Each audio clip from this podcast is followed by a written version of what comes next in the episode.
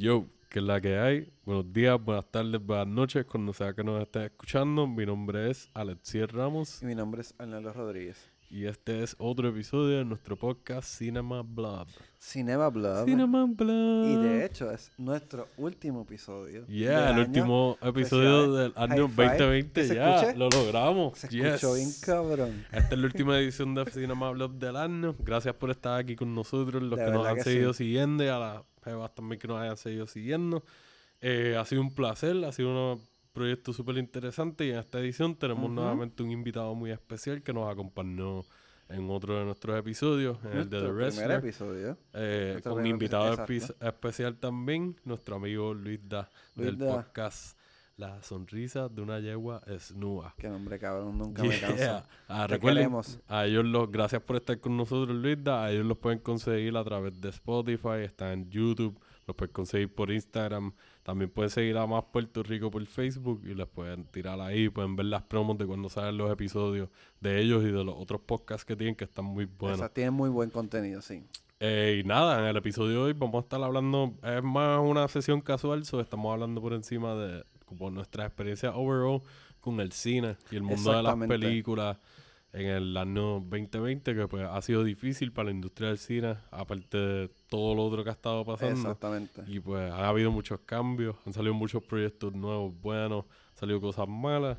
Y nada, vamos a estar un ratito hablando de eso los tres. Es un resumen como que de cómo nos ha ido, nos ha ido en este año 2020, igual que Exacto. ustedes. Así que No nos vamos a enfocar tanto maybe en, en películas en específico, aunque si hablemos de algunas un poquito, va a ser más como una charla más casual. exactamente lo que lo que amerita al final de este año. Exacto, Bien algo más relax para bajar las revoluciones y empezar el año que viene más chilling. Así que nos pueden conseguir en las redes como Cinema Blog, por fis- Facebook, Instagram, eh, por Gmail como cinemablog at gmail.com.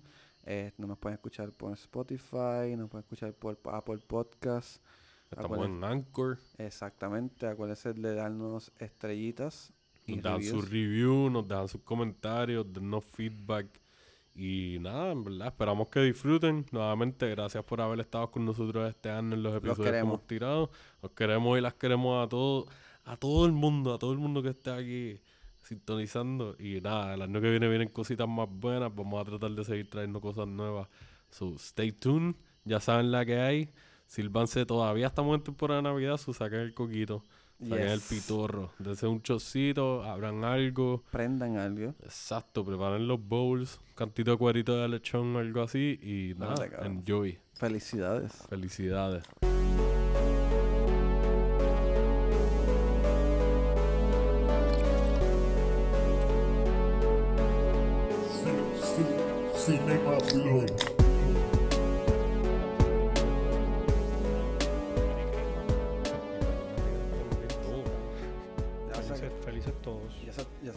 Año tan ay particular. Casi casi, estamos ahí en la recta final. Al no se acaba de lastimar el pie diciendo eso, Me son muy metí, bien no, sí, bien no cruce la recta. ¿Qué más me va? O sea, yo creo que yo muero antes de que se acabe el año. No jodas. Creo que me muero. eso. No, no estoy jodiendo. Mano, pero que va trip, en verdad, like, yo extraño ir al cine. Me hace falta, de verdad. Para mí desde chamaquito eso era como que... Lo estaba pensando, lo estaba pensando ahorita. Porque... Like, a mí me gusta... O me gusta de ir al cine, que es una actividad que es bien... Like, puede ser bien espontánea. O bien esporádica, whatever. Y... y está cool porque puede ser un date, puede ser un hangueo. Puede ser random de tú estar shopping Puedes o, tú o tú haciendo diligencias. Puedes ir solo, puedes ir acompañado. A mí me gusta ir al cine solo, pero sí me la he tirado un par de veces. Es bien cómodo siempre. ¿Tú has ido para el cine solo? Aprendí a hacerlo. Hace... Es algo que se aprende, es algo bien cómodo. Sí, lo que pasa es que yo tenía ese, esa pendejada de que... Por ejemplo, había gente que me decía, ah, a mí no me gusta que me hablen en las películas. Pero a mí me gusta hablar. Por eso estoy aquí. y yo no puedo ver una película que me gusta callado, sin reaccionar. Meaning, o sea... Sí, como que uno se tira el color El commentary, guido. el sazón acá de que, uh, dia- diablo, Diablo, hacho, estaba pensando qué- en qué cool. esto. Pero Sí, eso está sí. bien, un argumento está cool como, como una expresión. Es que hay gente claro, que no se es tira- estar hablando toda la película. que hay gente que se tira las conversaciones Sí. ahí, No, se tira no. un mini podcast entre sí, medio cabrón, es es como que, bro, este no es el like, momento. yo no pagué para esto. Y, y a mí era bien jodido. imaginar ir solo, pues ¿y a quién le voy a contar? Tú hablando y por dentro tú solo, mismo ahí. Hablabas solo. No, pero, pero sí Te anotaba. cambiabas de asiento y No. volvías. Tenía un, un monólogo, no, que- no, no, en verdad, este, aprendí a hacerlo y, y realmente anotaba cosas o, o eso mismo como que grababa, decía como que coño, quiero buscar información sobre esto. Nice. Porque a mí lo cool de la salir al cine, como dice Alexiel, que pues hay muchas maneras de hacerlo, shopping o pues date, whatever, Claro. es el after. Tú sales con esa persona X y hablan y empiezan a filosofar sobre la película. Claro, claro. Carajo, esa- Exacto. tal escena. Eso tal es lo actuación. lindo, sí, mano. Ajá. Ese es el, es que de ahí Literalmente lo que era... se hace aquí. Exacto, por eso, por eso es lo del movie session, porque nosotros queríamos volver a tener esos foros de poder hablar Ajá. de lo que estábamos viendo, o lo que queríamos ver, o lo que estamos especulando que va a pasar en algo que estamos esperando. Y, y uno aprende mucho, porque Arnaldo y yo hemos estado viendo muchas cosas similares por el podcast, pero él y yo hablamos para muchos lados diferentes, aunque compartimos gustos. Igual tú y yo también tenemos muchos proyectos que nos gustan, que sabemos desde hace años, y jalamos por otras cosas Ya, ya. también. Y uno aprende mucho, y por eso like, hemos aprendido de culturas diferentes, hemos aprendido de otra gente, de países, de talento. Como que ha sido otra escuelita. Vamos, un, un... O sea, maybe lo estoy exagerando un poco, pero yo lo veo así porque yo he aprendido tanto viendo fucking películas que es como que yo no soy tanto de leer. Sí, me gusta Ujú. leer y qué sé yo, pero como he dicho en otros episodios, soy más de leer información sobre el fucking cine también o noticias de otras cosas. No maybe novelas, historias Es- y whatever. Y, y teniendo estas conversaciones me como que me no me transporto, pero como que me ayuda a estar en, en el papel, en el- no ser los zapatos de la otra persona y Claro. vivir su experiencia por lo que me están contando, cómo tú lo sentiste, cómo tiene- tú viste esta película, cómo te estimuló a ti y qué fue lo que te gustó y no te gustó. Y tiene sentido lo que tú dices porque realmente el cine antes de ser un medio de entretenimiento era un medio de información. Eh, La propaganda ejemplo- la zumbaban por ahí. Por ejemplo, aquí mismo en Puerto Rico, yo me acuerdo que estaba, no me acuerdo porque yo no estaba vivo, pero eh, aprendí que estaba Daddy Vesco, que era una compañía de Jack Delano, que era este gringo fotógrafo, que él, pues se iban, si no tengo mal entendido, que iban en carpa a viajar a diferentes pueblos a enseñar películas sobre diferentes cosas, sobre, ah, mira cómo es una mosca así chiquita, de grande, o cosas del agua, como que mira cómo deberías almacenar el agua, como el, el cine, entre comillas, eh, es, sí, era, un- es un medio de, de, primero fue un medio de entretenimiento porque lo enseñaban en, circos, pero también rápido, right away, se dieron cuenta que también era una, una fuente de información. Sí, porque mucha gente estaban produciendo a los principios footage de otros países que la gente en donde lo iban a enseñar nunca los habían visto y no conocen esas culturas y de momento estás viendo desde tribus hasta maybe otras sociedades que están un poquito más avanzadas también Ajá. o más al día, pero pues son bien diferentes y está el culture shock y ahí la gente empieza a, a maybe no todo el mundo expande los horizontes, pero están como que aprendiendo, está eso mismo, Claro. está educando. Y acá, acá en este mundo, el nuevo mundo, como dicen, conocieron a Hitler a través del cine, por la propaganda de con la, la guerra. gran película de uno- un documental eh, de, de una mujer que para ese entonces o sea, un logro que una de las películas más importantes del mundo es sobre los nazis y es un documental eh, engrandeciendo a, a Hitler Sí, esa porque es la era que... eso es un- ahí Sí, que sí, sí. y de hecho de ese de ese documental salieron salieron tiros importantes que hoy en día en la ficción se utilizan por ejemplo la tipa esta que se me escapa el nombre obviamente hace tiempo yo no escucho de ella usó una toma bien importante que se utiliza mucho en la firma, en muchas historias de ficción que es engrandecer a, a Adolf Hitler con la cámara de abajo hacia arriba Correcto, eso.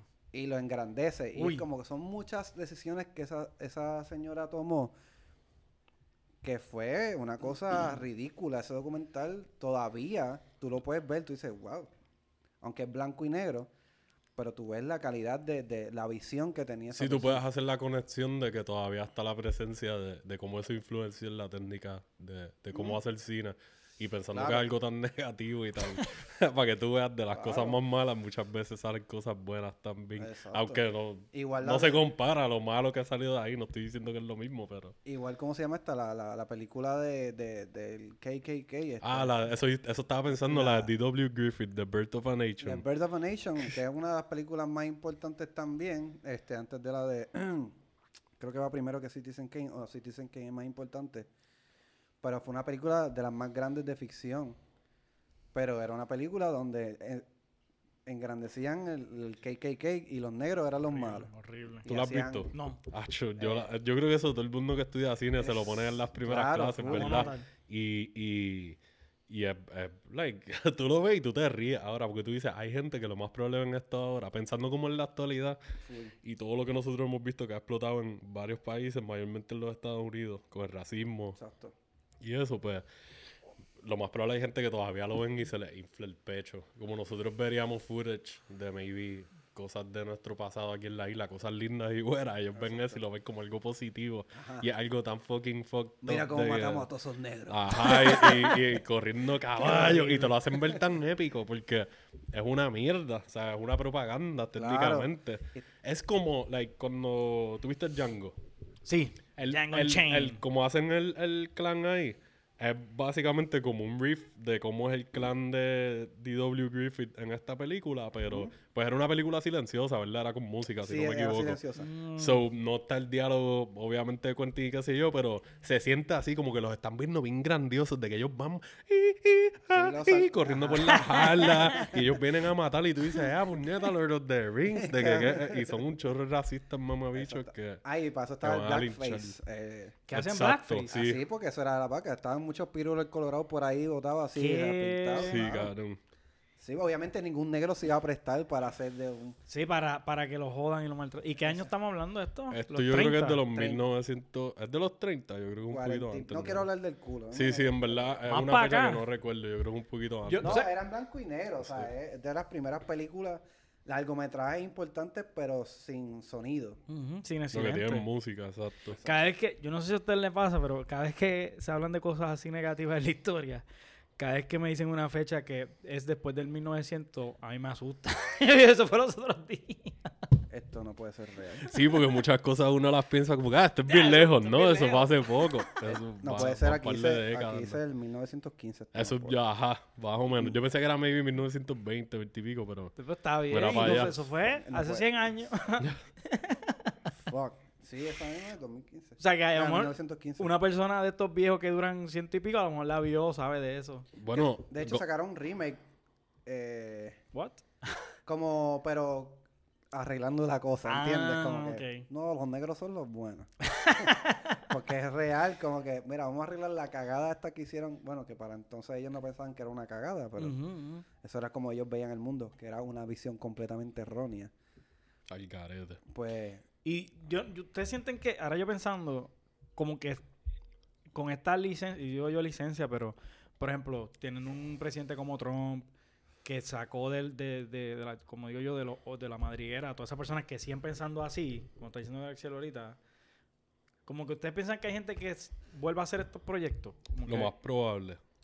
Este, porque yo lo veo así. Si hay gente con chavos vaqueando a alguien como Trump en sus campañas, aunque él haya perdido ahora esta segunda corrida, ganó la primera. O sea, ahí hubieron muchos. Aparte de los chavos que él tenga, él no va a invertir todo su dinero en su campaña. So, estamos, sabemos y hay evidencia de que hubieron muchos billonarios y millonarios que, pues, élite, gente élite que lo vaquearon. So, Así mismo como vaquean a alguien que va a estar en el ojo público más arriba, yo lo veo como que tú tienes que, si tú te quieres apoderar del mundo de algún sitio, hay varios niveles que tú tienes que controlar. Y parte de eso viene lo cultural y los medios. Entonces, pues al tú vaquear proyectos que tengan una agenda así, como la propaganda nazi lo fue way back when, y otros dictadores y que se han tenido sus propias versiones, pues así mismo deben haber, o sea, siguen saliendo los, los directores que esto tuvo bien a fuego este año y el año pasado, hostigadores, violadores, acosadores y qué Ah, sé yo. diablo. Así mismo hay racistas y qué sé yo por ahí en la industria Claro. que estaban... Y like, salieron a pasear muchos de ellos. Exacto. esta Mucha gente se dejó ver, se, se alinearon con Trump Desde el primer cuatrenio y ahora durante las elecciones y todo ese revolución, yo creo que sí. Está cabrón que eso es como un switch. Se les prendió el switch cuando ganó Trump. Hicieron el desmadre de la vida y ahora que ganó Biden, ah, están calladitos. Ah, no, no, estamos cool. Fue como un, ¿viste? Cool, entre comillas, porque es- lo que están haciendo es esconderse. Que a la línea que tú vienes a decir, de, si, lo que tú dijiste, si se si, si, hiciera un proyecto como esto, ahora, yo no dudo que pueda pasar. Pero yo sí pienso que vendría siendo un cult movie o lo que sea. Eso es algo Porque que no es algo que se va a ver bien entre la masa como tal.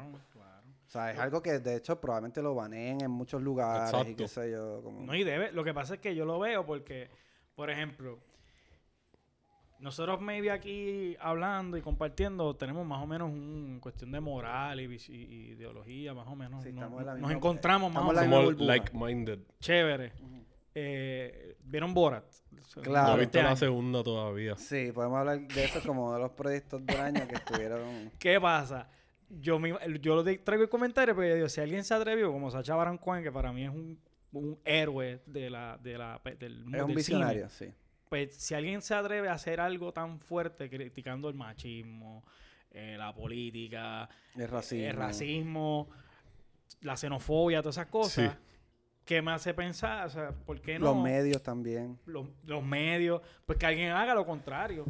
Como que alguien diga como que, ¿sabes qué, Vamos a glorificar esto. y vamos a ponerle un... Sí, eso, eso tiene que estar. Claro. Y sabes que ahora pensando lo que tú estás diciendo eso, yo, yo no estoy seguro, pero yo creo que para la segunda, para maybe durante este cuatrenio de Trump en Control, o sea, una película, vamos a buscarlo después y si la encontramos, maybe lo atamos a- al, al post que hagamos de este episodio para que la busquen o la vean, que tiene que ver con eso, como que tiene una agenda like bigoted, con, pro What? racista y pro blanco. Eh, y si no me equivoco, fue un, supremacist. y- ah, exacto, White Supremacy. Si, si no me equivoco, fue un proyecto independiente en Estados Unidos y recibió vaqueo. Porque también, como tú y yo estábamos hablando antes de empezar a grabar, lo de los fundraisers, los, Ah, sí. los GoFundMe Sí, eso, sí, pues ellos reciben. O sea, si tú y yo hacemos un GoFundMe, hacen, los tres nos juntamos y vamos a hacer un proyecto bien lindo y lo tiramos allá afuera. Maybe consigamos el apoyo y qué sé yo. Estos mamabichos vienen con esa agenda negativa y se tiran un GoFundMe o un Starter o lo que sea y van a conseguir los fondos like en nada, cabrón, Claro. en nada. Sí, y Porque lo- y es- los el odio sale, como tú dijiste, salieron de las, de las madrigueras, de los boquetes de la tierra Exacto. y dicen, toma mis chavos, dale, yo quiero que tú seas la voz del pueblo. Y el pueblo son ellos y en verdad están bien al garete. Sí, Qué son muchos. No son la totalidad de lo que la gente por general piensa, pero están ahí. Y, y siempre van a dejar su huellita por algún lado. A mí me da un poco porque ahorita Alexel empezando dijo, ah, yo, yo utilizaba el cine para aprender. Y literalmente este año, al no poder salir, no hacer un montón de cosas que uno hacía, actividades, yo me encargué de eso mismo, de buscar películas viejas que tenían un, un- como pues, un watchlist que, que, coño, yo tengo que ver esta película. Claro. Por ejemplo, este The Pianist. Porque es una película que yo nunca había visto y para mí era bien Es importante con todas las personas. Ajá, un clásico. Y entonces me sentía como que aparte, porque ah, todo el mundo la vio menos yo. So, está cabrón porque eso te da una buena perspectiva de algo bien feo en la historia, que- Ujú. de, ¿verdad? De, de lo que fue la- el- el- los nazis contra los judíos. Entonces, estoy acá volando en canto pensando que se dé lo contrario, que de momento empiecen directores y gente de la industria a hacer cosas para dañarle la mente a uno y poner cosas negativas en las pantallas y educar de mala manera. Que es, es educación al final del día. Claro, claro. Pero no Mala es la educación. ajá, no es mala Es educación. mala educación. que ese es el... ¿eh? Para algunos lo que es buena educación, que overall es mala educación, porque tú promover el odio nunca es buena educación.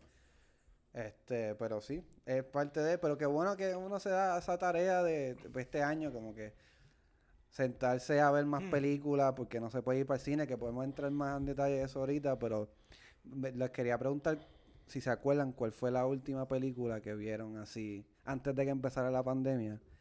¿Cuál fue la última película, si se Mm, acuerdan? ¿Cuál fue la tuya, Luis? Yo, fui- yo me da esta vergüenza. sí. No, yo estaba sintiendo lo mismo, pero vamos a ver si tú me ganas. Bueno, Digo, no porque- me da vergüenza, pero no es como que lo que normalmente Ajá. hablamos aquí. La que recuerdo, sí sé, eh, Arnaldo, antes de la pandemia, Sí, como que dice, hasta, diablo, antes de que empezara todo esta, este crical, La última Esta película fue la última en el película que yo vi en el cine. Yo creo, son dos.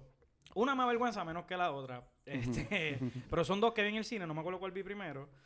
Este, una es Bad Boys for Life. Nice. Ok. Todos crecimos con eso. Mano, pero es que está bien bien. Está mala, está mala. Es de Michael Bay. Michael Bay la dirigió. No porque él hizo las primeras dos y a mí No me como que no... mira, a ver. Yo no soy tan fanático Pero, de él, mano, pero esa la veré en algún momento la alquilo o algo. Wow, cabrón, le petaron como una parte de, de- que es lo que está trending ahora de las series de narco y toda esa mierda. Sale esta muchacha, la, la de la. Ay, Dios mío. La. ¿no es- ¿Es la reina del sur? No sé la serie que dice, pero no la, no la he visto. Ella sale y de momento. No, ella- no lo dirige no, Michael Bay. Ok. Adil El Arbi. No sé quién. Whatever, es del universo de Michael Bay. Yo como que le tengo cositas a él, lo cojo con pinza. Sí, Está la- demasiado eh, llena de embustes, o sea, una cosa bien diferente a la... Es que no sé, se fueron en otra y el punto es que yo dije, lo que pasa es que también yo fui a ver esa película porque mi comadre me dice, ah, vamos todos en familia y, y yo, ah, pues... pues me- fue un jangueito familiar a ver Bad ah, Boys. con mi, con, la, con mi ahijada, que es su hija. Ajá. Y yo, ah, ¿qué película vamos a ver? Ah, Bad Boys. Y yo, en serio, vamos a llevar a mi, a mi ahijada a ver Bad Boys. Que si, pues, o sea, si te dieran la opción de decir, mira, esta es probablemente la última película que vas a ver en este año. no En el cine tú decías, no, mira, yo me voy para la sala al lado y nos encontramos ahorita en las maquinitas. No. La otra que vi en el cine fue Birds of Prey. Esa Y fue esa, la... en verdad, realmente no me avergüenza porque para mí fue una buena película y mi Esa no opinión overall, A mí me gustó. a mí me gustó. Esa fue yo creo que la última que Joan y yo vimos en el cine, la Sí. Birds of Prey. Que por eso digo como que no es que me, me like, no me abochorno, pero es como que es raro porque usualmente como que, like, como tú dices, si uno hubiese sabido, esta es la última película que yo voy a ver Yo este no, año en el cine claro. y posiblemente en mucho tiempo, me la disfruté y como tú dices, mi opinión overall, overall, a mí me encantó. Como que Sí. me gustó la transición que están haciendo. Sigo diciendo que se están se la están dejando montar la presión de los fanáticos de parecerse más a Marvel y esto y lo otro. Mm. Sí. Y como que en eso yo siento que maybe a veces se sentían los chistes forzados, pero la historia overall, Juan McGregor del bichote, este, The Black Mask. eh, Margot Robbie la ha metido como el personaje de, de- o sea, hay gente, están divididas las opiniones, a mí me gusta el portrayal que ella ha dado, perdón. Y, y nada, yo me la disfruté, yo, salimos bien contentos, bien pompeados, como que déjalo, si van a hacer más películas así, pues dale. Pero me Ok. gustaría maybe que balancee un poquito más el tono de nuevo y, like, si van a hacer una historia dark, para darle el contraste, que vaya por ese camino, pues que no todas sean así de, de pues tú la viste, tú sabes, súper brillante y tú la llegaste a ver, Arnaldo. No, no, no, no. no. Eh, en verdad es bien entretenida, está graciosa, la acción está súper buena. Es como, no me gusta hacer la comparación así porque suena como que es un rip-off, pero el tipo de material que tienen de base para hacerla se presta para que se parezca a Deadpool. Ah, Pero tiene su toque, es Claro. su propia versión de un tipo de película de cómica así. Eso se permite. Y no quiero, viciar, no quiero viciar la experiencia de Arnaldo, que no la ha visto, pero para mí lo más importante de la película es el mensaje del feminismo, Ok. el empowerment de la mujer.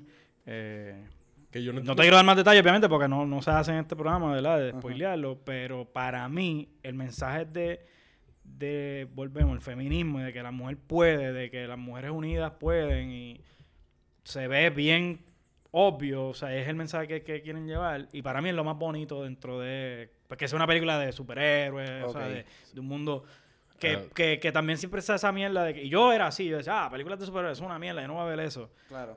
Todos hemos sido inyectados. a mí me esa- gustan, no. Pero de verdad, de verdad.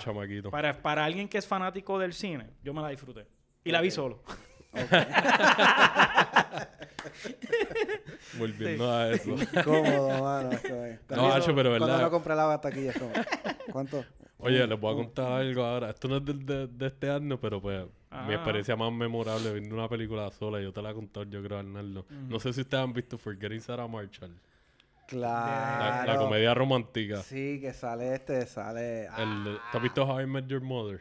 Ajá. La serie, pues Marshall. Él es Ah, el protagonista. Ah. Y la historia es que pues él, se, él tiene un breakup Ok. y se deja. Y entonces pues está recuperándose del breakup y tiene la idea de irse para Hawái para despejar la mente y qué sé yo. Y casualmente la ex está con el con su pareja nueva ahí y se forma un drama bien. Sí. Es de la yo creo que es mi comedia romántica favorita. Sí, Ahora voy a decirlo. Y él es- él Es es- súper graciosa él esta película yo la he visto yo. tantas veces y el Sí, tipo- sí, sí. Como que la película es bien, es bien entretenida, es súper graciosa. Los momentos que le meten el dramita ahí para tocarte la vena están súper bien hechos.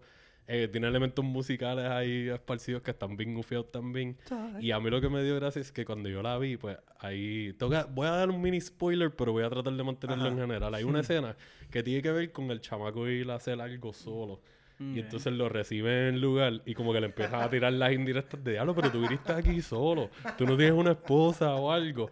Y entonces todo el mundo se está riendo en el cine. Lo que hay son parejas y yo solo con una pavera. Y cuando yo caí en cuenta, yo miro para el lado y yo como que, ah, vete para el carajo, en verdad, y me bastripié por un segundo. Pero la película está tan buena que después me seguí riendo, en verdad.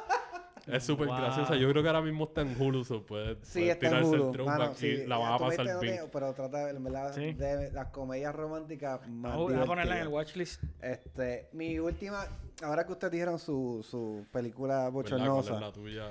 yo iba a decir una porque quería evadir la última que vi, que era una de esta tipo, ¿cómo se llama? Kristen Stewart. A la Tú de Underwater. Exacto. Esa yo la vi en Ah, esa, esa sale este año. La vi, sí, la vi hace poco que aquí en no es HBO. tan mala, en verdad. Es, hace lo que tiene que hacer, pero pudo haber estado, como que le faltó un poco de sazón. Se queda media sosita. Sí. Y a mí Kristen Stewart como que no me encanta tanto, pero... A mí tampoco, pero en esta película me sentí como que Sí, estaba bien, el- se sentía cómoda en el personaje y pues el poco backstory que te dan de ella y qué sé yo, pues te, te justifica un poco el tipo de personalidad que tiene y está cool. Y el tema de la película overall de lo que están bregando. Exacto. Pero la, la que yo sí quería mencionar, que es como que por lo menos dije, ok, vi esta película en el cine, este que de hecho yo hablé de esta en el En uno de los primeros en los episodios. si primeros episodios, que fue Parasite. Eh, Ah, que bueno, pero que- para- que ese es del año pasado, pero tú la viste este año en el pero cine. eh, porque estaba en Fine Arts este, Todavía. en, en el cine en el 2020. Creo Acho, que yo la vi en febrero o en marzo. Ok, al principio de marzo o de febrero, no me acuerdo. Este, y mano, fue una muy buena película, Hmm. como que una película que, o sea, no es la mejor que él tiene, eh, pero una película bastante Está buena, está, Está súper muy buena, Está muy bien hecha y está, tiene y, muchas y toca diferentes buenas. temas. Sí, como que tiene varios layers. de diferentes géneros que los une y hace buenas transiciones con uno con el otro. Y verle una butaquita cómoda, reclinable, pues fue como que yo en mi mente, esa es mi última, yo picheo a la otra. Como dije, ok, esta estuvo. Borraste la otra. borré la otra, esa estuvo, esa estuvo cool. Está cabrón porque tuviste la mejor película del 2019 en el 2020. Exactamente. Despidiendo los cines. Sí, sí. A mí Parasite me encantó y, y, y me presentó pues, lo que se basa en la película, la, las tratas sociales y eso, clases sociales. Como que tiene muchas críticas bien sutiles, bien... Sí. la- Y- está y- bien escrita. Hasta es los funny. colores de la Sí, cabrona película. O sea, Admito- está muy bien hecha. Confieso que la última vez que hablamos de la película en el podcast, yo la había visto la vez que la vi con Joan. Y nos gustó mucho y qué sé yo, pero... No sé, maybe tenía otras cosas en la mente y no estaba tan metido en la historia. Y hace poco la revisité ¿Ah, porque sí? volví a escuchar ese episodio y dije, coño, dame darle break de nuevo. Por estar viendo películas viejas de ese director de este Mm. año. Vi como tres o cuatro de las ¿Viste viejitas del... The Host la vi, vi la de Barking Dogs, Barking Don't Dogs. Die, La tengo en lista, está en Hulu. Está en Hulu también y vi Mother, que para mí esa es la mejor película que ese hombre ha hecho. Está en Hulu ahora mismo, si tienen break de sentarse a verla. Se llama Mother. Ah, de esta de- nena de... No, no es la de Jennifer Lawrence. No. Se Ah, llama así mismo Mother, pero es como del 2009. Oh, ok. Esta película, like, es... Es de las películas de él que yo he visto que más tira para la línea de Parasite. Pero no está el viaje del gender bender de hacerte esa transición de género entre medio de que, ah, comedia familiar, la horror, la Exacto. tensión y whatever. Mm. Este es más straight up, un thriller con misterio. Es una... Básicamente la historia, esta mamá ah, tiene un hijo que es medio handicap mentalmente. Lo acusan de un crimen y la historia es ella tratando de desmentir y de probar que él no hizo el crimen, que él es un simpleton, él es como, como un jambo, por decirlo así, del pueblo, Ok. algo así, pero no. Como en verdad no, no. aquí un... Es como un... Es que es, es lentito, es como estilo Forrest Gump, pero un poquito más... Como ido, dicen aquí vulgarmente, como un fronterizo. No sé, ¿verdad? Que aquí usan esa expresión. así. Sí. Ya la tengo en el watch. Pues él, su mamá lo está tratando de mentir y, y es una, es bien emocional. Y pues como este hombre trabaja esos temas y esas críticas sociales, esta tiene mucho comentario como, como Parasite, pero en su propia temática. Mm. Y está, o sea, yo, nosotros somos de Puerto Rico y conocemos comunidades pequeñas bien pueblo. Sí. Ah, yo crecí en Palma Sola, en Canóvanas, era una comunidad relativamente pequeña.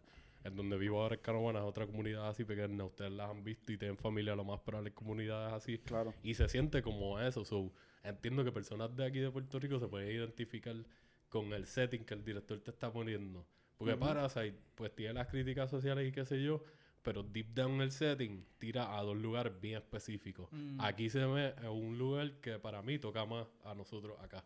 Lo- Exacto. me puedo relacionar más. Y pues como he dicho otras veces, yo no me tengo que relacionar completamente con los personajes para que me disfrute la historia, pero Claro. el setting aquí lo sentí como un personaje de, de mover lo que está pasando y es, Exacto. es como que fue una buena película, me la disfruté y qué bueno que la vi este año porque la vi en uno de los momentos que más me sentía como que, no quiero decir desganado, pero esto, o sea, todos sabemos lo que está pasando este año y hemos tenido nuestros momentos bajitos y qué sé yo. Y en ese momento me sentía como que, como te dije, las películas que mandé a pedir, mandé a pedir películas extranjeras. Pal. Y ahí estaba Sparking de nuevo, jumpeando eso de, viajar. Por eso empezamos lo de punchar el pasaporte y de empezar a, a explorar películas más extranjeras.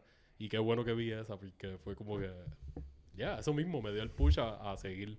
Like, a no quedarme aguantado, como que, ah, diablo, Claro. 2020, qué porquería.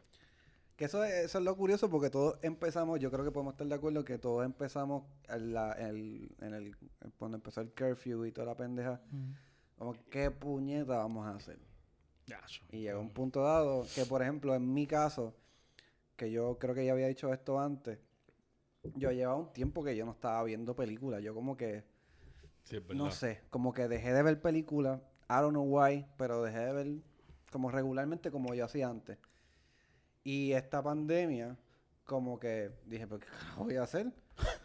Vamos a ver películas. Y me volví a, a encantar de nuevo con ver películas. Y también este podcast me ayudó un montón.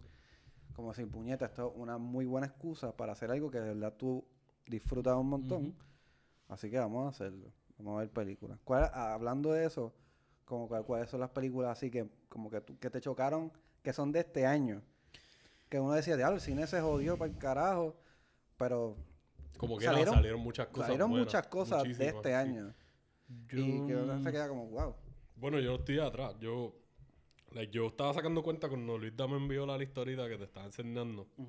Y tú tienes como 20 que me enviaste, o 15, algo así. más De hecho, tú viste más películas. Exacto, tuviste este más de este año que yo. Yo vi como 11, tengo aquí. Ahí estoy incluyendo dos o tres series. Yo por lo menos, vamos... 20 exactos. Voy a tirar una, ya hablé de Verse of. Prey, que fue la última así que vimos en el cine. De las que vi en streaming, de las primeras, este, The Five Bloods de Spike Lee, que Luis me Ok. está diciendo ahorita que no, No la vi, visto. no la ¿Tú vi. la viste? No, no la he visto. Ok, pues Spike Lee, que volviendo, estábamos hablando ahorita de, de Birth of a Nation y de racismo y eso, pues Spike Lee, no sé si conocen su trayectoria por Claro. lo menos. Saben que él es una persona bien vocal, so- Sí. o sea, él es afroamericano. Cultura Y eh, él ha representado muy bien a su cultura y, y Sí. para mí ha sido otro director que ha sido polarizante, pero yo lo respeto, lo admiro y Sí. son más los proyectos de él que me gustan que los que no me han gustado. Y contigo con eso han, han estado súper bien hechos los que no me gustan. Habiendo dicho eso, The Five Bloods está súper bien hecha en ciertos aspectos, pero yo siento como que la historia no la conectó tan bien. Ok. Still, el efecto que le da, eh, o sea, la historia básicamente es este grupo de veteranos de Vietnam que tienen que regresar a, como que tienen un pacto o algo para regresar a Vietnam, si no me equivoco, es a despedir a, a uno del corillo. Y, y pues te, te están inter- entrelazando la historia entre su experiencia en Vietnam en diferentes momentos que tuvieron desde cosas épicas hasta cosas más personales de, de hablar de- del racismo en esa época, cuando ellos estaban activos en Vietnam, ayer la mierda metió, de cosas de sus casas. Y Spike Lee es muy bueno representando a las comunidades para mí, Sí. cuando escribe eh, si no me equivoco, él escribió esta historia, pero también presentándotelo como director. Y se siente bien, pero still sigo pensando que la película no conectó tan bien. Tiene Ok. unos set pieces super, like, unas escenas de acción muy buenas. Este, las actuaciones están on point. Hay varios actores veteranos. Hay gente que trajo de nuevo. Chadwick Boseman, que descanse del paraíso en Wakanda.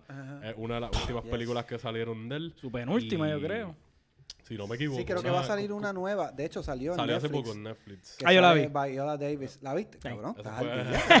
Yo lo dije, que la había visto más películas Pero la vi a- antier. Shit. La vi Pero salió porque salió reciente. Pues, Pues, yo vi ay, fiebre. Nice. Lo con Fire. Tony. Pero lo hablo, sí, Exacto, cuando mi turno lo, Exacto. hablo. te Este, nada, y su actuación en esta película fue buena, pero como dije, Spike Lee pues, ha tenido proyectos que maybe no han estado tan bien cuajados como otras cosas. Como que a mí me gusta mucho él Do the Right Thing, The 25th Hour, este, Inside Man me encanta, que sigo Uf. diciendo que La Casa de Papel, la historia es un rip-off inicialmente de lo que es Inside Man. pero, Bien, pues, cabrón. yo por eso yo me alejé de la serie. Porque en verdad lo sentía así, era como que yo puedo ver remakes, pero yo no quiero ver una. Like, esa película para mí está perfecta como eso. No quiero ver otra adaptación de esa historia. Y una Y nada, en verdad, esta fue como que estas producciones de Netflix. Que ahí estamos cayendo de nuevo a lo de que pues los streaming nos salvaron este año. Es la verdad. Esta es la- la y y el hecho de que muchos estudios hayan adelantado sus producciones. Están un rato en early access como en 20 pesos o lo que sea y de Ajá. momento al ratito ya están en 8, 7, Eso es un 9. revolú en la industria. O sea, se formó un arroz con pinga de... O por lo menos con Netflix, pues ya tú tienes la, la membresía, so, sale una película de ellos, tú no tienes que pagar nada más. Prime, pues tienen mucho contenido de ellos. Y ponen muchas películas también rápido, que no son de ellos, exclusivas, pero a la misma vez, muchas también, como estábamos hablando ahorita, ah, hay que pagar. O hay que poner otro canal adicional, la suscripción de 7 días gratis, o lo que sea, para poder ver. Mano, que a mí no me molesta. De hecho, me gusta mucho Amazon Prime por ese aspecto de que tienen casi todas las películas. Y, mano, las que no están gratis, mano, pagas cuatro pesos, pero la tienes ahí. Es como Sí, de- depende de cuándo hayan salido, cuán recientes sean. Es pero como ir a exacto. Blockbuster, pero sin la claváis puta que te van a dar después de, sí, porque de tienes recargo. dos días, creo que. Exacto. Y, y si no le das a play, tienes como un mes para darle a play. Después que le das a play, tienes como 48, 72 horas Exacto. para terminar de verlo, para verla las veces que tú quieras. Y eso es un Que- super exacto. So, eso me gusta mucho de Amazon. Nosotros que somos chamaquitos de Blockbuster y de video ya viejos, pues es como que un throwback digital. Esa es la Exacto. conexión entre las generaciones de ahora y la de nosotros. ¿Verdad? Si Full, lo vemos full. de esa manera. Yo, la película que... De las primeras producciones que yo vi de este año, Mm. que es bien curioso porque también, porque no es de este año tam- este, este también, es el, el hoyo. Ah, de platform, sí. Lo que pasa es que, que es lo curioso de lo de la pandemia, que esta, esta producción es del 2019, pero coge su boom en el 2020 en la pandemia, por la misma razón de que todo el mundo está lockdown y que vamos todo el mundo a ver películas. Y es una buena película, no es porque, no es como que, ah, Van a ver que te interrumpa. Tengo una pregunta. ¿Esa película salió desde un principio en Netflix o había sido puesta por ahí ya y Netflix la cogió este año y la zumbaron? No quiero hablarle el culo, pero entiendo que, que pasó así. Como que es una película que se hizo y después Netflix. Que me la- estuvo en festivales y, y por Maybe. ahí corrí un ratito si, y... si me equivoco, que no tengo la información aquí, nos pueden comentar. Decir, mira, pendejo, está Es claro. que me- me- Este, y se lo dicen así mismo todo, Caps. Ah, pendejo. pendejo. Es que pregunto oriéntate. porque me, me he fijado que Netflix a veces te tira como un reminder de películas que salieron hace dos o tres años de ellos. Y tú sabes que ellos pues tienen su... el interface. Y te aparecen las promos. Te tiran las películas más nuevas, te las tiran ahí, va, un, trailer o lo que sea. Y maybe tienen una sección completa para esa película y abajo te tienen Netflix Originals y así sucesivamente. Me he fijado, no sé si maybe esto es algo que lleva tiempo y yo lo estoy viendo ahora o es algo reciente, que ellos como que te tiran esos updates y te ponen la misma pro- promoción de una película nueva de ahora, pero como de hace tres años o dos años. Como decirlo del hoyo, que tú dices que es del 2019, pero este año fue que tuvo su, su qué sé yo, como que le dio el boom. Exacto. Sí, mucha Y que maybe estaba- ahora fue que ellos aprovecharon la pandemia y dijeron, pues vamos a invertir en hacer unos Ve, mini en- trailers más, darle un update a, a, Aquí en a cómo se Netflix mueve sale que es del 2019. Ujú. Pero la razón por la cual yo lo quise traer es porque, aunque es del 2019, fue una película que su boom fue, Fue en, ahora, sí. fue en el 2020. Eso fue como por el verano, si no me equivoco, Eso un poquito fue- antes, maybe. Así, empezando la pandemia, maybe fue junio, muy probablemente fue junio. Y explotó, como que... Y, Tengo que verla. y es muy buena película, una película Sí. interesante. Es una muy mala selección para ver cuando estás pasando un bad trip, hijo de puta. como la pandemia. Oye, pero te puede ayudar a Pero sentir sí, un porque poquito tú de... dices, No wow, estoy tan mal. puede estar peor. O sea, puede estar peor. Y, es, me gustó, a mí me gustó y mucho. también tiene que ver mucho con esto de las clases sociales y, Y. Sí, sí, Dale, esta está bien buena, de hecho. ¿Cómo se llama? Este La Cosmic Cosmic IPA. Promo no pagado. Exacto. La lata está bien bonita, está buena. Este, sí, fue, eh, es muy buena por eso, aunque es un tema serio Ujú. y muy morboso. Y Eh, creativa. Es muy creativa, o sea, de hecho, la- eh, esa premisa está bien creativa. Básicamente, esto sale en, en los trailers. Es como un, un edificio gigantesco que tú o te, o te metieron ahí obligado o, o, o tú escogiste estar allí. Yo de momento también pensé, no sé, si- no sé si ahora cuando te digo esto, si ya lo habías pensado, que es Ajá. como Snowpiercer vertical. Pensé exactamente ¿Verdad? lo Como mismo. emocionalmente afectará eso versus la experiencia de Snowpiercer que la, la... Porque es bien diferente los de arriba versus los de abajo. Claro. Que decir los de al frente que los de atrás. Suena Claro. súper, like, whatever, pero a mí Sí, es como que eso porque por Medio eso es- paradoja, pero, pero Eso funciona, por eso está el lenguaje cinemático y los movimientos de cámara y eso, y la edición, y, y como... pues entiendo que eso puede tener un efecto Claro. más psicológico, más fuerte que Snowpiercer. Pero tiene un efecto más psicológico en el sentido de esto es un tema que a mí me interesa mucho, que es el elemento comida. Ujú. El elemento comida que es, además de ser algo que, que no... ¿Necesitas beber o Gordy? Me acabo de virar la cerveza aquí. Las instrucciones están en la parte de atrás de la lata. es que no tengo chiva. Ah, ya, no tienes el. Eso es lo que llamo de mi barba, porque soy tan torpe que hay todo, todo que arroz, Y después te la puedes chupar, yo no- Exacto. Sí, tienes Eso snacks. me juzgué, cabrón. este, que el elemento de comida es bien importante y por eso lo hace más impactante aún que Snowpiercer. Porque además de ser algo que se ha convertido hasta como un- una atracción, como ir a ver una película, escuchar un disco cabrón, tú también comes diferentes platos para volarte la cabeza. Pero no deja de ser una necesidad básica del ser humano comer. Y el tratar este tema como, como y intercalarlo con las clases sociales, de que el que come bien es el que está arriba y el que come... ah, eh, fue un muy buen juego. Y el guion también es bien clever. So, lo hace una película entretenida. Es un bad trip de película. Pero tiene su pequeña esperanza al final. Algunos dicen que no, otros dicen que sí. Pero a Como de un final ambiguo. sí. Ok. Sí, abierto, ¿verdad? como a mí me gusta cuando hacen eso, pero, pero si lo hicieron, si el build-up a llegar a ese final, valió la, como que lo justifica y valió la pena. Yo estuve como que no se siente que fue como que, ya no, no sé qué más escribir, so déjame dejarlo a la interpretación. No, yo creo que fue con toda la... Ay, y cabe señalar que todos los, todos los elogios que le estás dando a esta película con un budget de 5 pesos.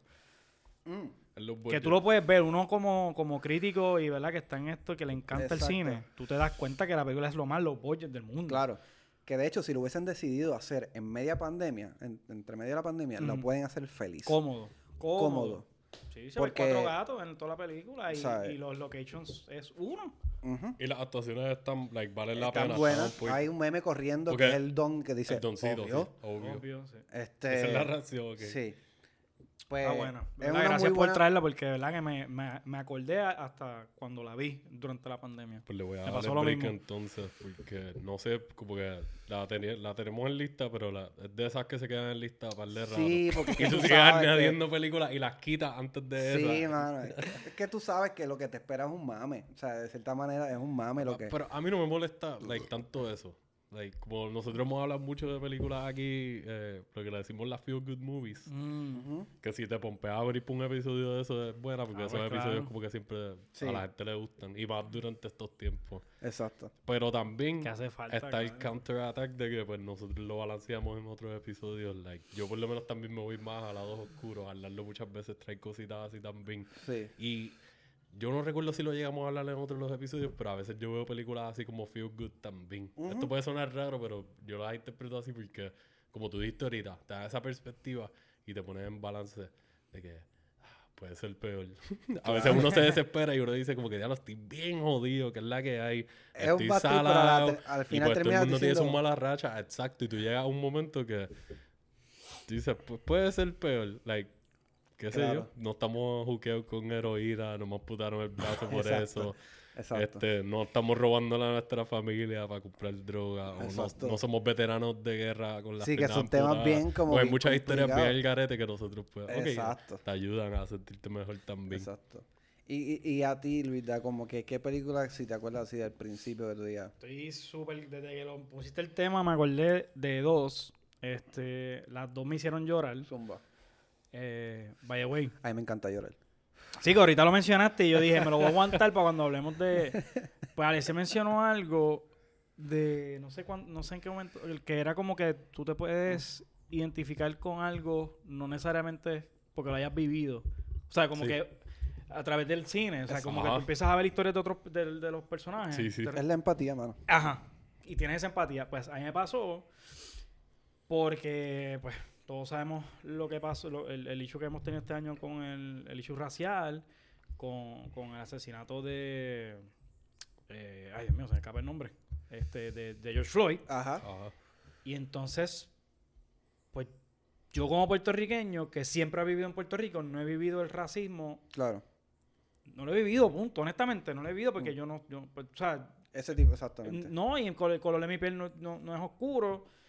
Y aquí sí hay racismo, ha habido racismo, Claro. y lo hay todavía, porque vamos a ser honestos, lo hay. Está el Sí. chiste del negro, que sé ni qué.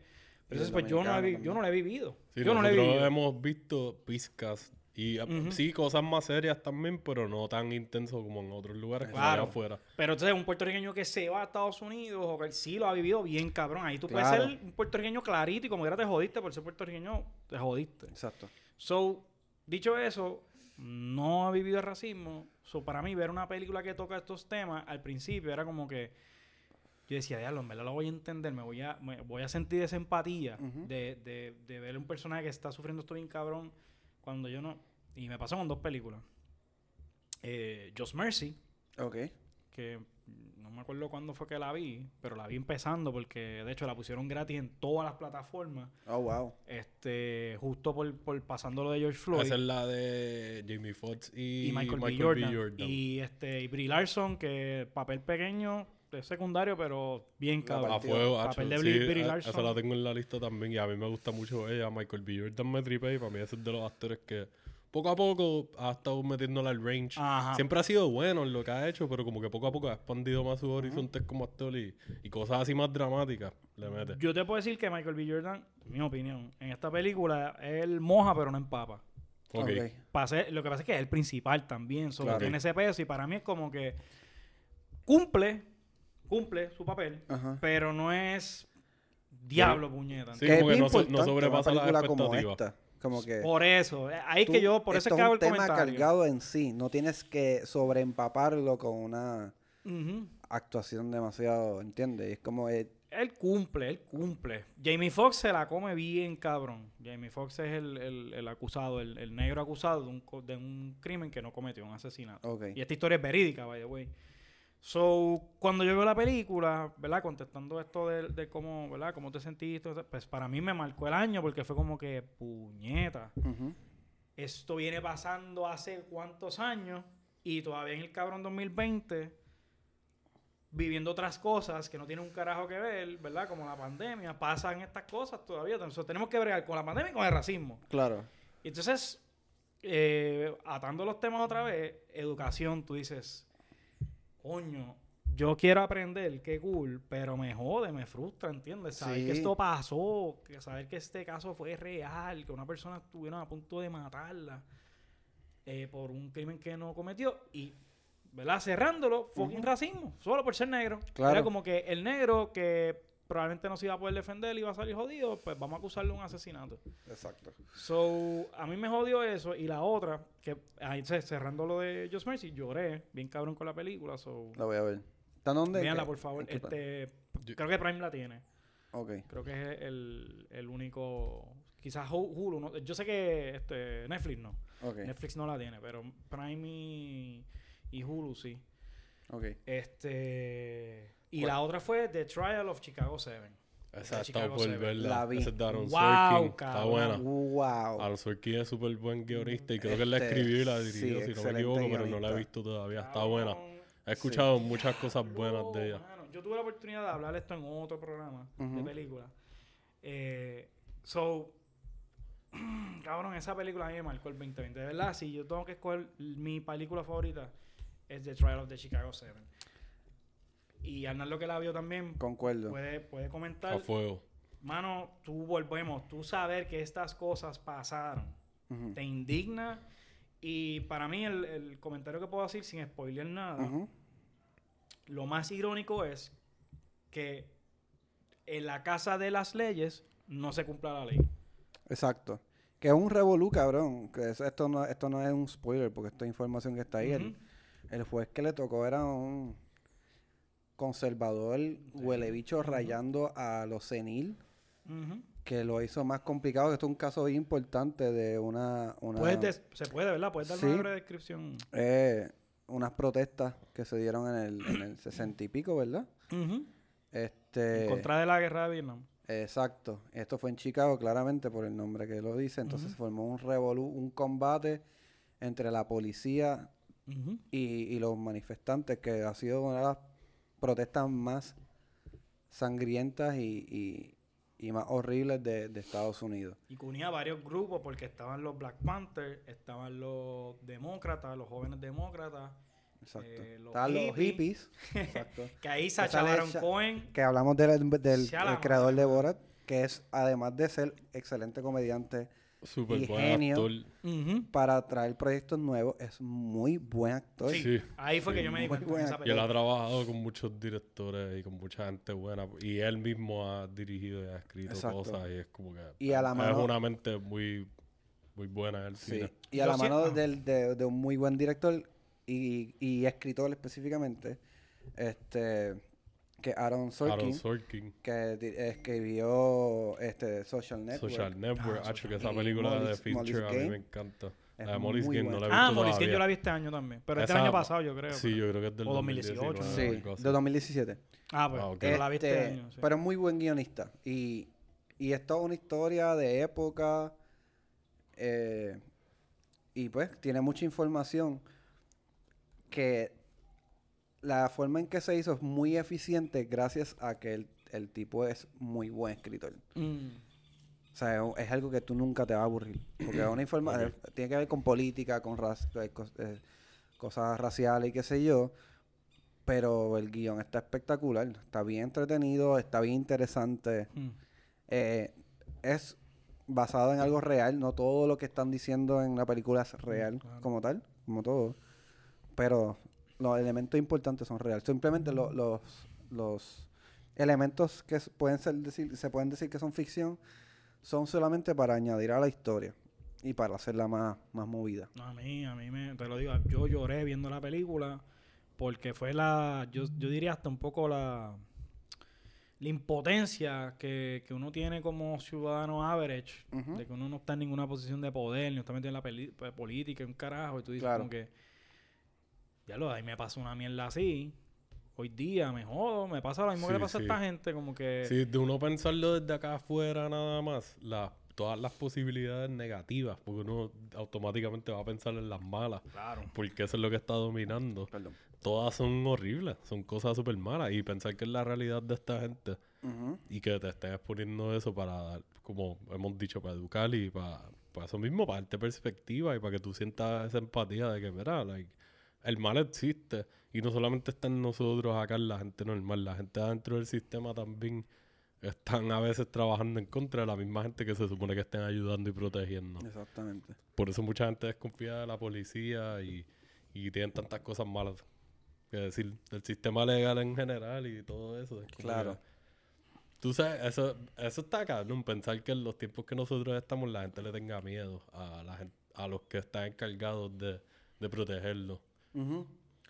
Esa es la Como hemos visto en muchas películas distopianas de los 80 y de los 70 y de antes, maybe, de que Sí. las figuras de autoridad están ahí jodiendo a la gente. Claro. Pues yo, alejando un poquito de eso, y no es por picharle a los problemas sociales, pero es como No, que por para, favor, para vamos a pararlo para ya. mantenerlo, en los, para mantenerlo en los temas, como que en las películas del 2020 que vi, esta está en Prime ahora mismo, y en Prime fue que la vi, está gratis, no tienes que pagar. Eh, es Capón. Capón Ah, está, like, en Prime actually, cuando yo la vi tenía un rating bien bajito. Todavía la estoy comp- Como dos y medio, algo así de cinco. Viaja así. De verdad. Y la verdad es que yo, yo desde que yo vi el trailer de esta película adelante, yo soy fanático de las películas de crimen y de las películas de mafia. De la, organizaciones así, esos viajes, y para el Capón es una figura de la vida real. Y, Claro. y él es, o sea, una figura bien conocida porque viene, es de una época, sí, porque es de una época en donde la, la, estos mafiosos eran estrellas. Ellos estaban haciendo los crímenes públicamente y estaban filmando los crímenes básicamente y dejándose ver. O sea, no estamos hablando de vaqueros con pañuelos y máscaras o de highs con máscaras de estas de nieve negras que solo se ven los ojos. Estamos Como hablando Pablo de... Escobar para la época. Tú sabes lo cabrón que tiene, y no estoy justificando a esa gente, pero así es que yo lo veo, lo cabrón, los cojones que tú tienes que tener, la mente que tú tienes que tener para tú decir, yo me voy a acicalar para ir a asaltar un banco. Todo el mundo va a saber que yo asalté este banco acicalado. Me va a tirar fotos para poner en el periódico que yo acicalado asaltando el banco. Maybe mata a par de gente asaltando el banco. Me voy a ir a janguear después de asaltar el banco acicalado de nuevo. Voy a gastar los chavos que me llevé de ese banco y maté gente. Y nadie me va a hacer nada. Porque voy a estar jangueando en discotecas que me están tapando. Con políticos. Volviendo a ese tema de cómo la gente que se supone que nos protege y qué sé yo. Ajá. Uno ve muchas veces estas películas y estas series como Boardwalk Empire y cosas de Goodfellas y eso. Y eso es real, igual que aquí. La corrupción aquí, los políticos. Comiendo en restaurantes y pagando con los chavos que nosotros nos están robando. Y como que en los viajes de tapando a la gente bien mala y nosotros bien jodidos. Eso pasa desde toda la vida. Sí, full. Y pues esta película a mí me gusta porque se fue un viaje de enseñarte a Capón. El, el, ese cabrón le dio sífilis, yo creo que fue tipo de sífilis. Y por no tratárselo por mucho tiempo o a tiempo, como que le dio una infección de, pues, qué sé yo, neurológica. Y se fue, te vas deteriorando mentalmente. So, esta película tú estás viendo básicamente sus últimos tiempos. Ya él ahí medio oído, todo deteriorado físicamente y es Tom Hardy. Y pues Tom Hardy es un character actor. actor. Ajá. Sí. Ese tipo se mete en los personajes y en verdad él es de los mejores, de, así de nuestra generación que nosotros hemos visto Sí. desde nada hasta donde está ahora. Él para mí es de los más duros. Está duro. Sí. Y, y en esta película, like, el maquillaje, la postura, el, cómo habla, la forma que tiene el cigarro, el eh, las peleas. Entonces, esta película es bien psicológica. Yo siento como que tiene like, cositas de Stanley Kubrick ahí, de sus viajes psicológicos y cómo te los está planteando visualmente. Y los viajes de ir a la realidad de él en su mente versus la realidad actual. Sí. Y tú ves el struggle de su esposa. Fucking teniendo que bregar con esto. Con la Después haber tenido que bregar con tu pensarle, ya tuvo que bregar con toda la mierda de antes de él siendo un mafioso y que yo y bla bla ah, ¿para Y a- te estás quedando y loco, ahora cabrón? está pasando toda esta mierda y tú ves ese like calvario que ya está viviendo. Sí. Y entonces, pues, no sé, para mí lo manejaron bien. Si no me equivoco, el director es Just Trank. Que pues él ha tenido cosas buenas y ha tenido cosas menos buenas. Él fue el que hizo la de Chronicle. No sé si la han visto. No, creo, no creo. Una película de sci-fi muy buena. ¿De De hace par de años. De hace como 8 o 9 años, algo así. Y, y pues él hizo la de Fantastic Four, remake de ese bien que, ajá, que fue bien caca. Que pues él le, estaba, él le estaba echando la culpa al estudio, el estudio le estaba echando la culpa a él, bla, bla, bla. Y pues nada, esta película para mí tú- deberían verla porque es como que un, un character study, como dicen. ¿Dónde Tú es te está? enfocas mucho, está en Prime. Ah, me volví a ahí. aquí, eh, Y, y em, ¿sabes? Tom Hardy le mete, la dirección está muy buena y, y el, s- ¿sabes? la historia que te están creando, lo que te están enseñando, lo manejan muy bien. Y me sorprendió que esa película no sonara más porque pues Tom Hardy usualmente en todo lo que sale le dan atención. Sí. Pero esa como que se quedó de sleeper por ahí. Yo creo que fue de las películas que sufrió de, la, de pues no haber salido en el cine bien. Y maybe llegó a salir like al principio. Claro. Y entonces después rápido la pusieron en, en la, en la plataforma, en. Prime, pero o sea, ustedes saben que siendo realista, este año fue un año bien malo económicamente para los estudios. Sí. Muchas películas se jodieron. Muchas peleas, hay, hay, hay guerra, hay guerra. hay guerra en la aldea de, de, la, de, la, de las casas productoras, eso, es otro- eso es otro viaje. Este, pero sí, mano, como que... Y, y, eh, hemos hablado de películas medias oscuras y qué sé yo, pero ¿han tenido alguna comedia así que, que hayan visto este año? Yo puedo mm, mencionar la de Palm Spring, no sé si la han visto. Ah, no le he llegado a ver la de Andy Samberg y, Ah. y se me olvidó el nombre de ella, la muchacha de Your Mother, la mamá. Exacto. Mano, que en verdad... Está buena. Sí, eh, es una película que, mano, hacía falta como una película así que, de comedia irreverente y que también toca temas existenciales y qué sé yo, pero está bien entretenido. No sé si lo has visto, Palm Springs.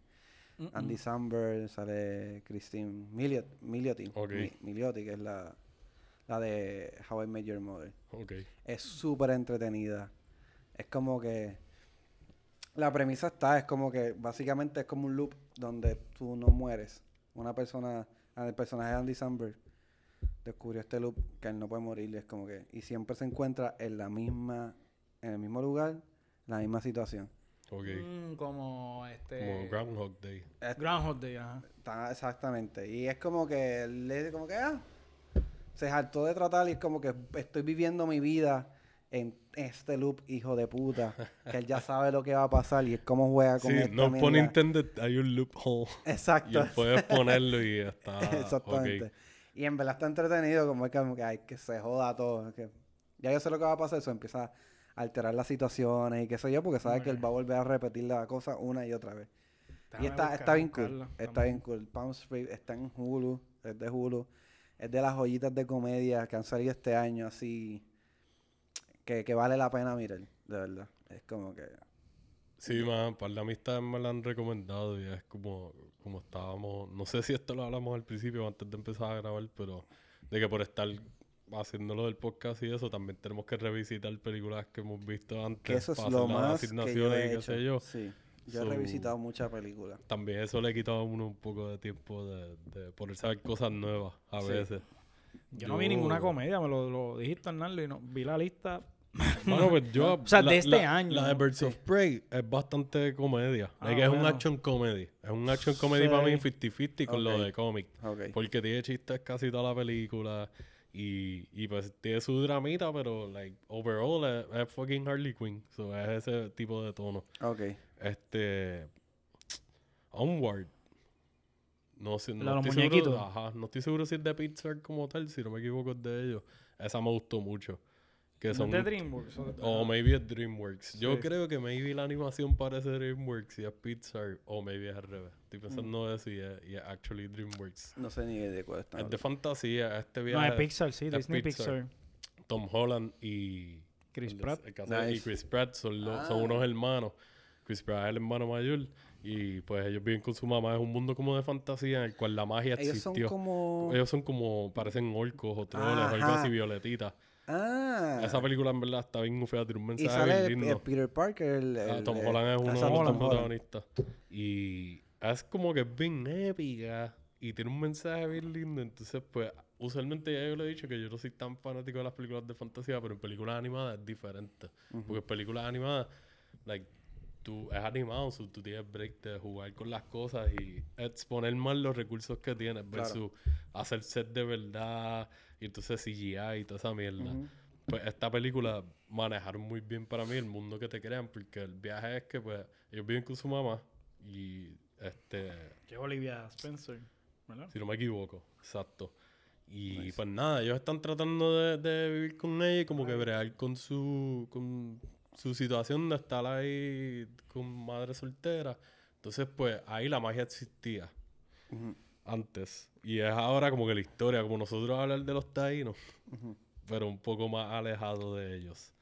Y nada, esta gente están tratando de como que conseguir algo que tiene que ver con magia, so se forma un viaje, como un scavenger hunt slash quest, estilo juego RPG, bien épico.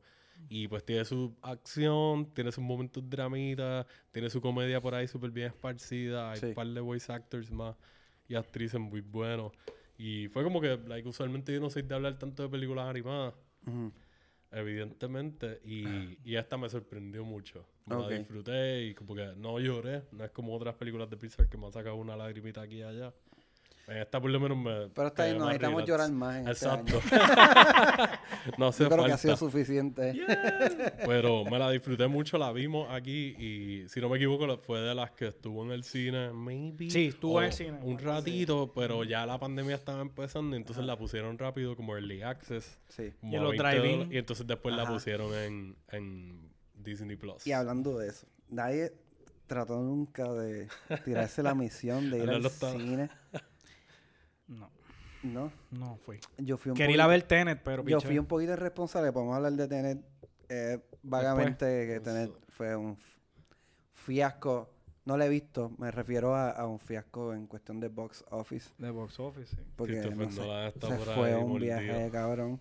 Como que, no, mi película. y no, tu película no. Exacto. Este, es que uno se da cuenta que a veces algunos directores El que son ego, muy buenos El ego. eh, tienen un ego como si el cine es como va a salvar el planeta Tierra. Y no, tú eres un No. medio de entretener. Sí. Bájale dos, estamos en COVID. este, yo fui para el cine. Ok. Fui para el cine durante. durante COVID. Pero eso fue los otros días. eso porque fue los ¿verdad? otros días, sí. Eso fue hace Porque el cine lo abrieron hace un par de meses. meses. Hace Como dos o tres meses. como hacen como dos o tres meses. ¿Y qué viste? Porque me- como que yo... Eso es lo más gracioso. Eso es lo más la gracioso. mierda. Ok. Estoy tan curioso de saber qué Yo carajo. fui como que, ah, voy- me dijeron, mira, vamos para el cine. La cosa estaba un poquito más relax. ¿Te acuerdas cuando la cosa estaba un poquito más... Sí, o sea, sí, el COVID no estaba relax, el COVID estaba ahí. Pero Sí, que había una esperanza. había como que una pichadera ahí. Es como que, ah, verdad, el cine abrió... Ya no vamos a morir. Esa- no vamos a morir, todo está bien. Ya todo, todo está salvado. Ay, Dios mío. Este, y nada, me vi tentado a ir al cine, de estar como, ah, pues dale. Eh, porque me, me regalaron la taquilla y Mm. era en 4DX. Y la película fue New Mutants. Exacto, esa fue, esa es la reacción Oh, wow. que yo Eh, estaba ok, buscando. ok, ok. Resumiendo todo el build-up, Arnaldo arriesgó su vida por ver New Por Mutants. ver New Ah, Mutants. O Jurado sea, fue lo primero que pensé. Yo, ¿sabes lo estúpido que yo me sentí? Wow. Cuando porque yo me expuse a esto. Yo pude matar a mi Mai por New Mutants. Esto no tiene sentido. ahora vamos a la pregunta clave, Ajá. la real. Was it worth it? Para nada.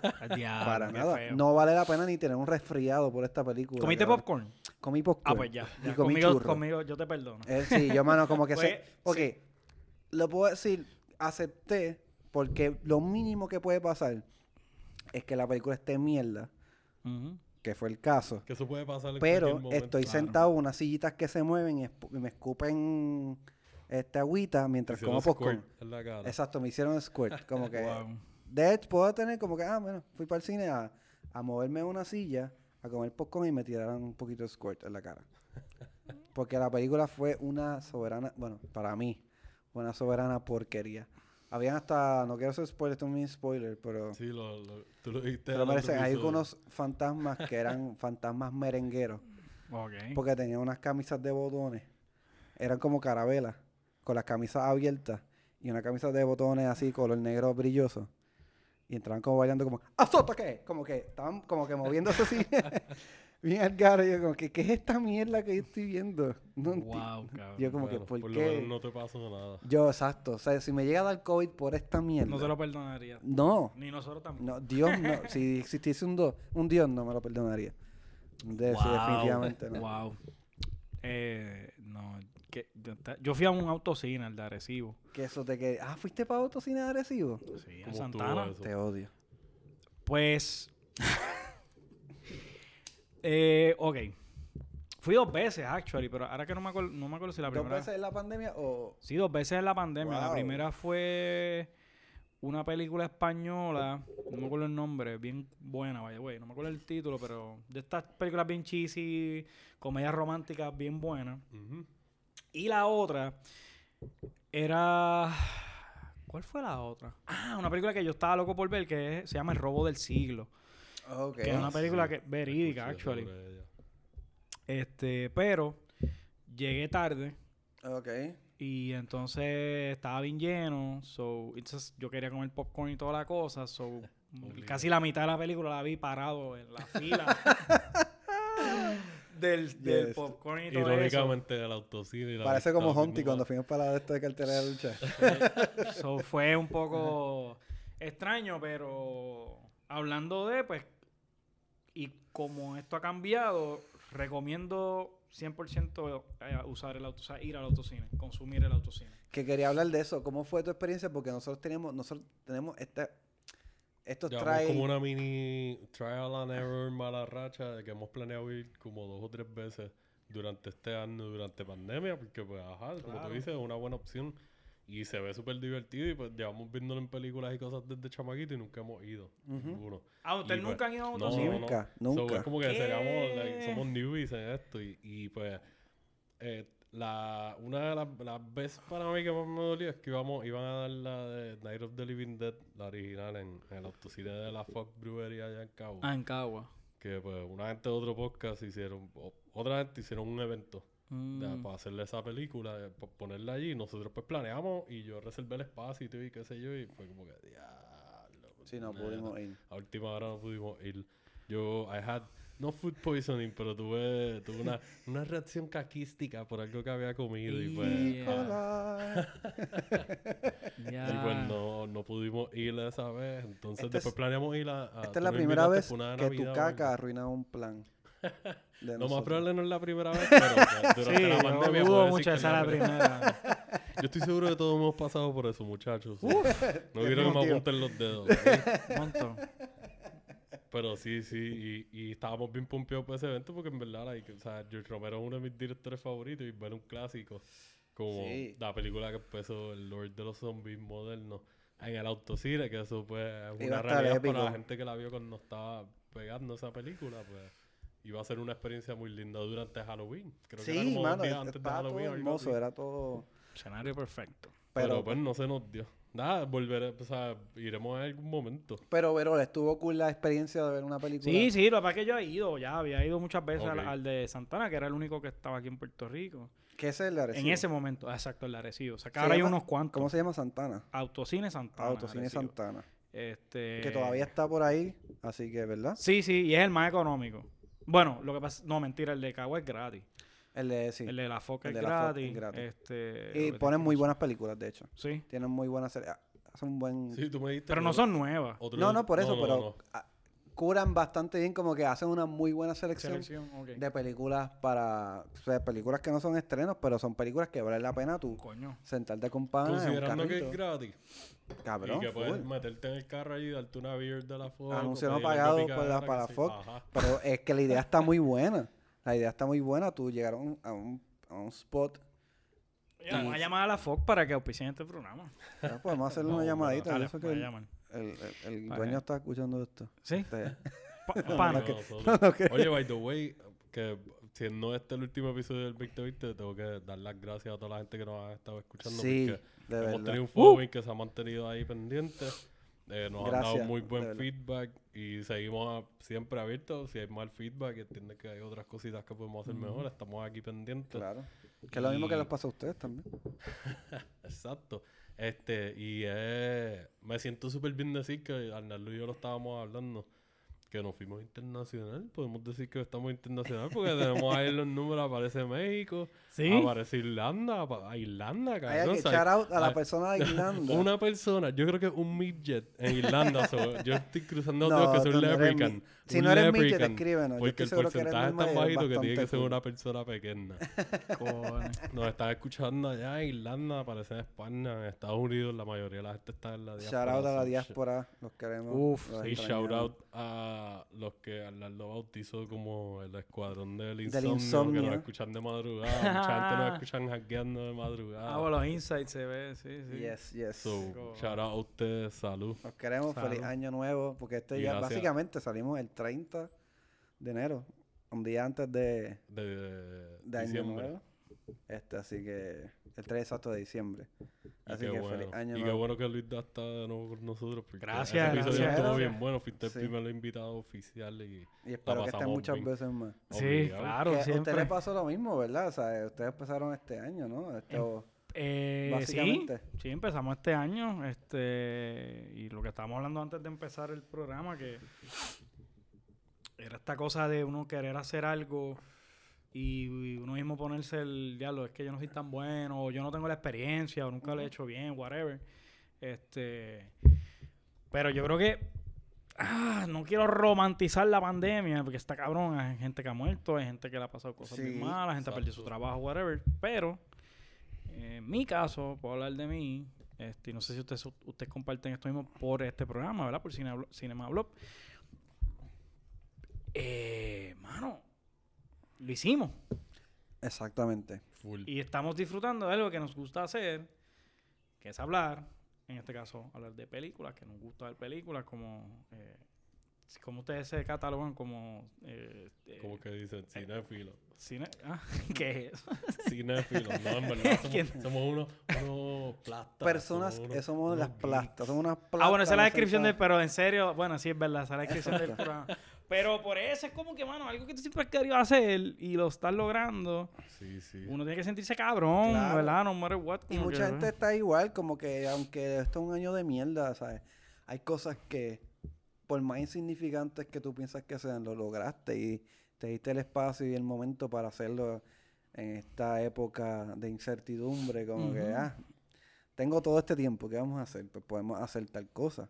Y lo hiciste. Y es como que eso es lo importante. Y, y no es que es la cosa más perfecta del mundo, pero lo estás llevando a cabo y lo estás desarrollando. Nacho, sí. Y estamos es vacilando, la estamos pasando bien, nos ayuda a despejar la mente. Hay gente escuchándonos porque ustedes también tienen su following allá. Ujú. Una Exactamente. sonrisa, una yegua snúa. Ah, sí, sí, sí, sí. Y, y bueno, ha sido, ha sido bien cool porque a mí me tripea que conozco un par de, tengo un par de panas ya que aparte de empezar el podcast hay mucha gente, hombres, mujeres, lo que sea, que artistas y hasta gente que no tenían background de crear nada, que de momento se, se pusieron las pilas y como que se adaptaron a los tiempos raros. Exacto. Y están haciendo cositas que yo estoy seguro que igual que nosotros la estamos pasando bien con esto y nos está ayudando a nosotros en nuestras vidas, también la están pasando bien por allá. Exacto. ha sido terapia. Exactamente.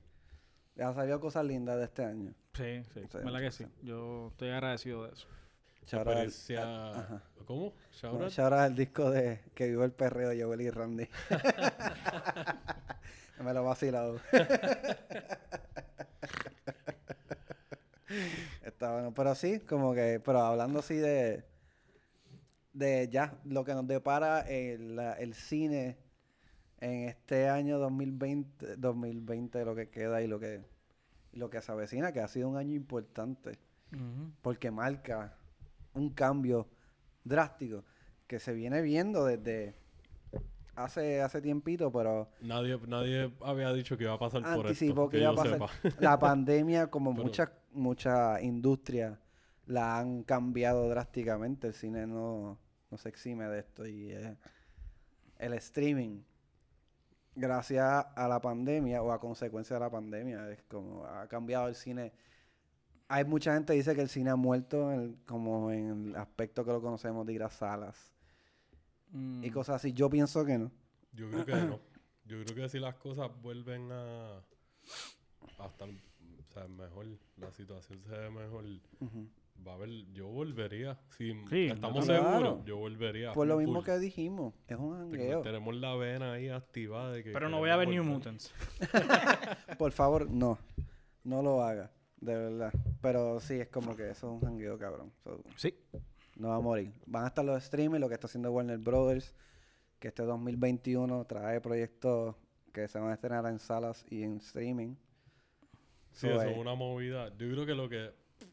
Porque Mulan fue de las películas que salieron este año y pues estaba... Yo creo que fue un poco controversial y Sí. shocking el hecho de que se tiraran esa movida de ponerle en Disney Plus. Cobrándote lo que Ajá. estaban cobrando. Y entonces, pues, ok, el viaje es que pues tú estás pagando eso, pero después si tú no tienes Disney Plus, perdiste la película, ¿verdad? Porque no te están dando un código. Te la Exactamente. están dando en la aplicación o en la plataforma, si no me equivoco. Sí. Y para mí eso es como que, like, that's bullshit. Para eso vendemos una copia digital a 30 pesos. Claro. Ya, lo, lo que sea que estás cobrando.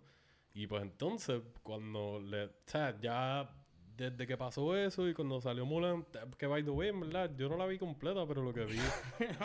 yo la estaba viendo. Yo la y- vi y, pues, completa. Yo no la he ella, que es fanática de Mulan, de la versión animada, ella me dijo que tenía sus cosas buenas, pero Verón como que no, no, no la vi súper pompeada. Ella estaba pompeada porque me dijo que había muchos easter eggs De la bien película. original. esparcidos y que no se sentían como que estaban forzados. Como que los escondieron aquí y allá y si tú te das cuenta, te das cuenta y si no, pues que eso es una experiencia bien gufia dentro del cine. Tú estás cazando esas cosas por ahí.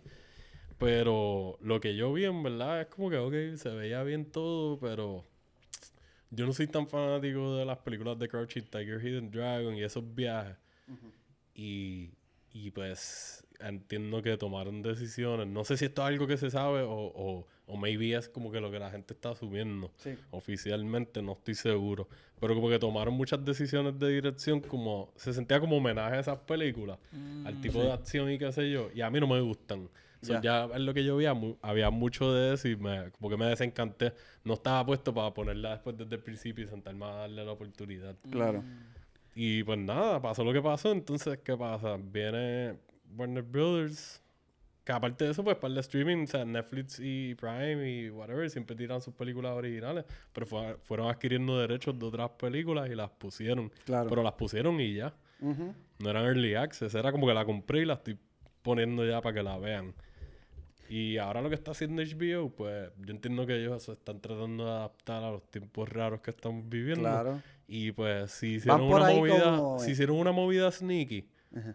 Porque Nolan está mordido aparentemente por eso. Claro. No estoy seguro de toda la información, pero parece que ellos como que se tiraron la movida de tomar esa decisión sin decirle a los directores.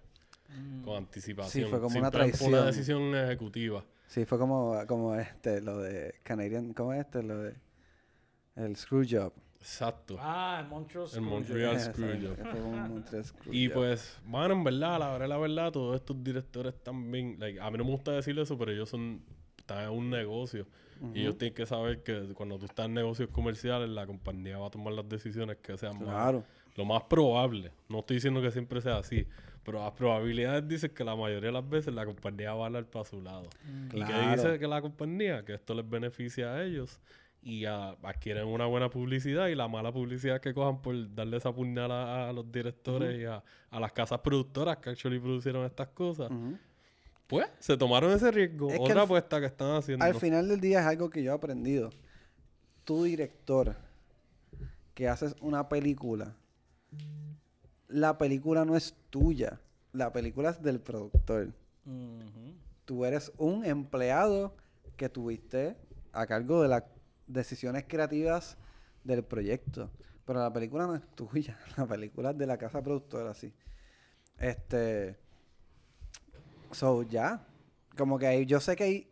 Y imp- esa es la cuestión que pasa con los guionistas, que se tratan de separar con el director, porque saben, esto es lo que pasa. Hay muchos que compran el guion y el guionista se va para el carajo, porque sabe que su bebé y lo que van a hacer en, en la producción es destrozar Cambiarlo, probablemente sí, su bebé sí, y lo van a cambiar y es como que es lo mismo con el director, hermano. Sí, yo me imagino que son no son muchos los guionistas que tienen control creativo bien directo dentro de la producción, like, por lo menos en producciones así comerciales, porque ya al ser comerciales, pues los chavos están hablando. Exacto. So, el estudio siempre va a tener productores que son son un agente doble, porque estoy para ayudarte a hacer el producto, pero el producto es de nosotros, Exacto. no es tuyo. Y volvemos, es como esto es un medio para entretener.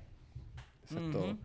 Así que, pero nada, este este año tuvimos muy buenas experiencias este dentro del Crical.